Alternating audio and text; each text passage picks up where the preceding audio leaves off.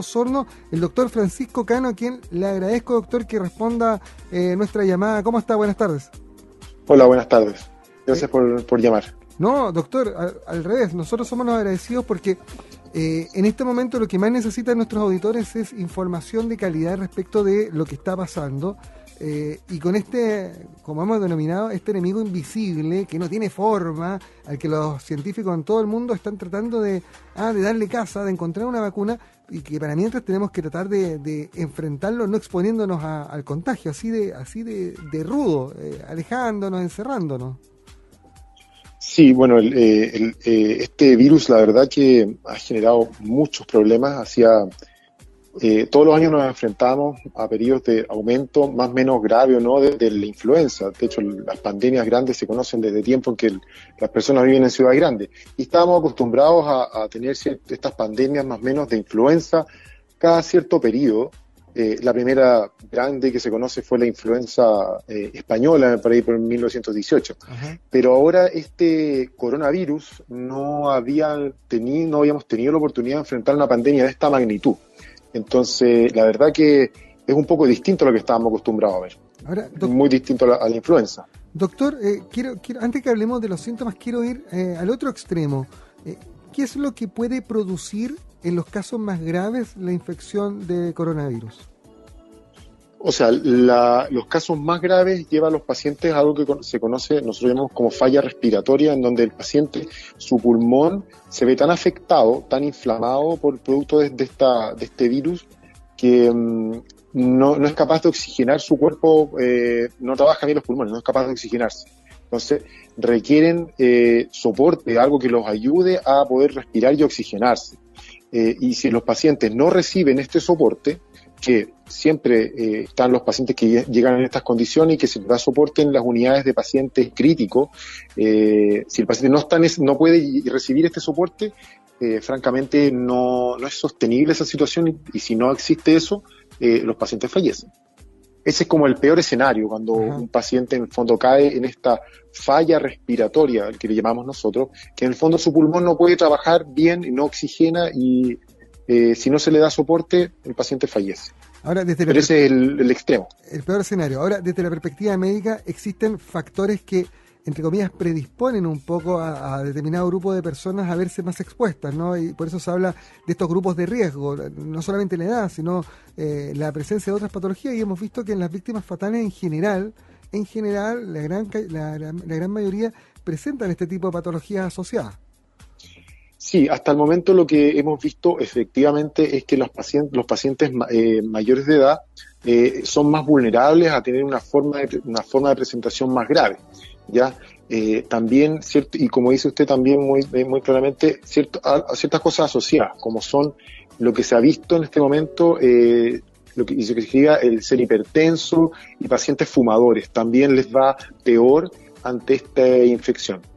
Eh, ahora, las otras enfermedades respiratorias, la verdad que como esta es una enfermedad relativamente nueva y que no, no vayamos a tocar a enfrentar tanto, los otros factores todavía falta información por saber específicamente si a alguien le va más mal. Por ejemplo, a los pacientes asmáticos. Hasta el momento uh -huh. no hay tanta información para decir si es que a los asmáticos les va peor o no. Eh, pero sí sabemos que a, lo, a, los hipertensos, por los que salen los datos que han salido hasta el momento, les va peor y a los pacientes fumadores también les va peor. O sea, en general, doctor, la, las personas que tienen algún tipo de patología respiratoria eh, están un poco más predispuestos. No sabemos los asmáticos, pero sí al menos los fumadores. Los fumadores sí, los fumadores hasta el momento son, son los que tienen mayor, más, más, más, más complicaciones y, y, tienen una forma más grave y terminan al menos en la, en, en, uno de los trabajos más grandes que se ha publicado hasta ahora, que es una serie de error de mil pacientes en China. Ellos mostraban ahí que los, los fumadores eh, eran los que les iba más mal dentro de esto, los pacientes hipertensos también les iba un poquito más mal, eh, o los diabéticos también un poquito, y los pacientes que tenían cierta enfermedad coronaria, pero eso ya un poco, un poco a, a, empieza a acercarse así como a la cosa de que parece un poquito más mal, pero no está tan claro. Pero lo que sí estaba claro, los pacientes hipertensos les iba más mal eh, en un contexto de, de, pacientes de edad y un poquito también a los pacientes diabéticos. Pero eso es un, una serie, un, son mil pacientes. Entonces, lo que a veces muestran mil pacientes, eso puede ser un poco distinto a lo que cuando analizamos cien mil pacientes y nos damos cuenta que, ah, chuta, no había tanta diferencia en un otro. Por eso, cuando nosotros hablamos, hablamos lo que muestra un trabajo. No es específicamente que las cosas a veces sean exactamente así, estamos hablando de eh, población en China la población en China son un poquito distintos a lo que son los europeos, son un poquito distintos a lo que son, somos los latinos, eh, va variando un poquito, no es tan, tan así, pero nos orienta un poco a eso. Ah, Hasta el momento, aparentemente, los hipertensos les va un poquito más mal. Y hay que tener en cuenta, doctor, que en el fondo de coronavirus empezamos a hablar recién en diciembre, enero, o sea, claro. todo esto es nuevo, es un enemigo invisible, amorfo que al que todos le queremos dar casa porque todos queremos estar tranquilos al final del día. Ahora, doctor, respecto de los síntomas, eh, el Ministerio de Salud, eh, siguiendo los patrones de la Organización Mundial de la Salud, hablaba de tres síntomas clave. La fiebre sostenida sobre 38 grados, la tos seca y estos dolores musculares. Pero recién hablábamos con, con Karen Urra, con, con una técnica de enfermería de la clínica alemana Osorno que se vio contagiada, eh, y ella tenía dos síntomas distintos, o, que al menos no están en este patrón como más universal. Los, los dolores musculares del tipo calambre, muy fuertes, eh, y la diarrea, pero que podría estar relacionada con un tratamiento antibiótico que le dieron, al parecer erróneamente, por, una supuesta sinusitis. Entonces, eh, esto de los calambres, ¿podría asociarse a los dolores musculares tal vez? ¿Cómo, lo ve usted desde la perspectiva médica? Sí, la verdad que los síntomas son bastante variados, también como la influenza. Obviamente hay síntomas que son bastante más frecuentes, la fiebre, la tos. Ahora, uno de los reportes del MinSal, de hecho, señaló que el, dolor de cabeza o la cefalea eh, era un síntoma bastante frecuente, al menos en Chile. Eh, en China, eh, las series grandes que han mostrado los trabajos grandes, eh, la el dolor de cabeza o cefalea también es un síntoma que está dentro de, los que pueden presentarse, la verdad. No es de los más, más frecuentes, pero sí es un síntoma que, que, está ahí presente, o sea, sí aparece. Ahora, en Chile, como, como describían aparentemente, eh, es un síntoma bastante más frecuente que lo que describían los chinos. Mm. Eh, sabemos que la influenza, los síntomas son muy parecidos. Tos, fiebre, mialgias, dolor de cabeza. Los síntomas de, la, de tipo gastrointestinal, ya sea vómitos, dolor de estómago, diarrea, son mucho menos frecuentes. ¿Pueden estar? Sí, pero son mucho menos frecuentes. O sea, esta persona que presentó y que resultó positiva para COVID podría haber tenido una diarrea, efectivamente está dentro de lo descrito, es poco frecuente, pero es posible. O sea, es perfectamente posible un coronavirus de diarrea y cefalea dolor de cabeza. Y como digo, en Chile aparentemente es bastante más frecuente que en otros países el tema de la, del dolor de cabeza. Doctor, eh, estamos iniciando eh, directamente, creo que hoy ya nos quedó claro a todos, empezamos la carrera hacia el invierno que está a la vuelta de la esquina. Ese grado bajo cero de la mañana nos dejó a todos medio, medio golpeados porque, porque realmente era una temperatura baja que a la que ya nos le habíamos perdido la costumbre porque el verano estuvo muy, muy, muy bueno. Eh, entonces cuando viene el frío, se prenden las estufas y la contaminación con el frío hace un cóctel que es bien, bien denso para, el aire de Osorno. Eh, ¿Esta contaminación del aire podría ser un factor más como particular para la gente del sur de Chile? Sí, bueno, la, contaminación ya está establecido, la OMS lo, ha dicho, lo ha señalado, que la contaminación eh, ambiental es un factor de riesgo para varios fenómenos, tanto respiratorios, ya sean eh, los asmáticos, hacen más síntomas, más crisis, eh, los pacientes EPOC, que son las enfermedades bronquiales producto del tabaco, que, le llamamos EPOC, eh, también hacen, tienen más síntomas. Eh, pero también eh, genera una serie de otras condiciones como son más infartos al corazón, infartos al cerebro. Sí, la contaminación es una situación bien compleja acá que nos empeora el escenario. Nos empeora el escenario en el sentido de que los pacientes respiratorios van a consultar más cuando comience la contaminación y también de un punto de vista de lo sanitario, porque vamos a estar eh, peleando con el tema del coronavirus y va a empezar a consultar nuestra población que, se va a enfermar producto de la contaminación. Eh, y Osorno es particularmente eh, sensible a esto porque un, un, trabajo, un informe que dio Greenpeace el año pasado, a principios del año pasado, señalaba a Osorno como la segunda ciudad más contaminada de Latinoamérica, lo cual nos deja bastante complejo el panorama, digamos. Es que la geografía de eh, Osorno es bien particular también, entonces como que posibilita lamentablemente, eh, es una, es una morfología eh, que tiene cierto parecido a Temuco y cierto parecido a Santiago, en el sentido de, cómo queda encerrada la ciudad. Es bueno, es bueno por un lado para evitar los vientos fuertes, pero, pero por otro lado la, ventilación ante, ante la baja temperatura, esta inversión térmica, nos perjudica bastante a nosotros.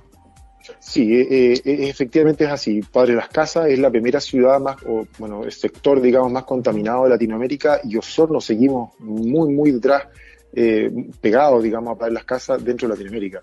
Sí, no, nos juega una, una, cosa bien en, contra, entonces las personas deben tener harto, hartas precauciones, los que puedan, digamos, es de tratar de no hacer contaminación intradomiciliaria.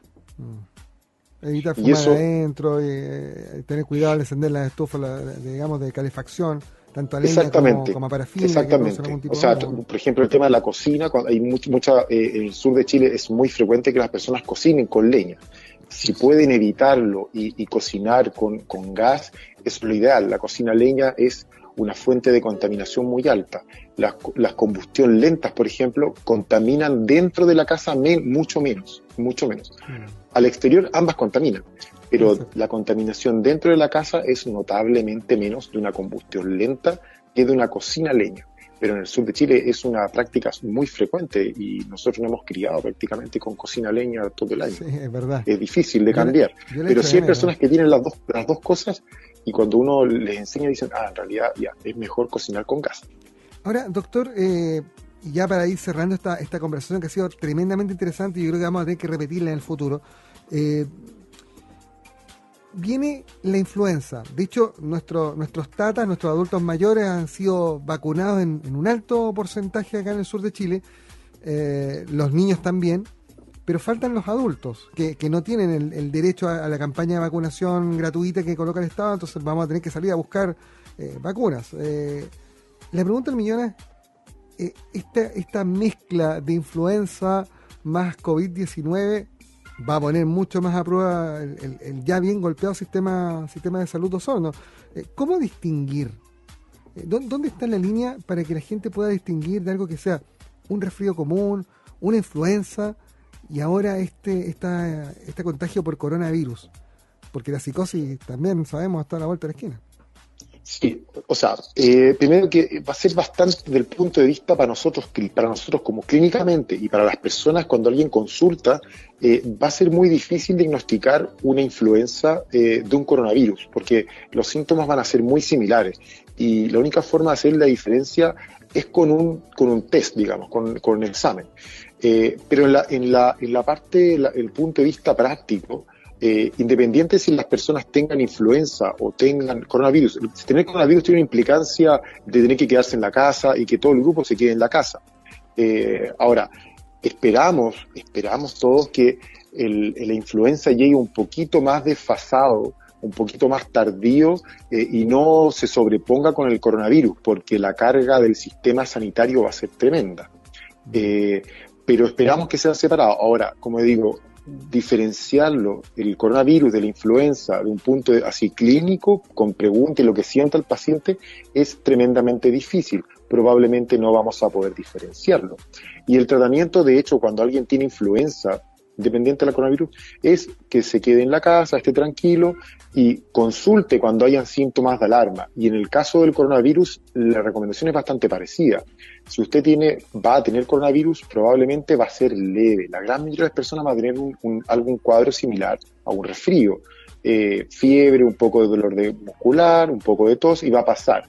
Ahora, lo que sí tienen que tener claro es cuándo consultar. Esa es la pregunta clave. ¿Y cuándo consultar? En general, cuando aparecen síntomas de dificultad para respirar. Me siento más cansado. Subí una escalera y yo antes no me cansaba y ahora me canso. Eh, me costó un poco entrar, me, sentí agitado con hacer algo que antes no hacía. Obviamente las personas deben tener calma porque cuando uno chuta, anda un poco eh, angustiado y siento que me canso fácilmente, claro, hay que tener un poco de tranquilidad y saber en qué momento yo voy a tener síntomas de verdad para poder consultar. Ese va a ser el punto clave. cuando yo tengo necesidad de consultar, y habitualmente hace cuando empiece a sentir cansancio o falta de aire, eso es un motivo para consultar. Pero el tener dolor de cabeza o tener mialgia, un poco de fiebre, probablemente eso va a ser, puede sobreponerse con un resfrío.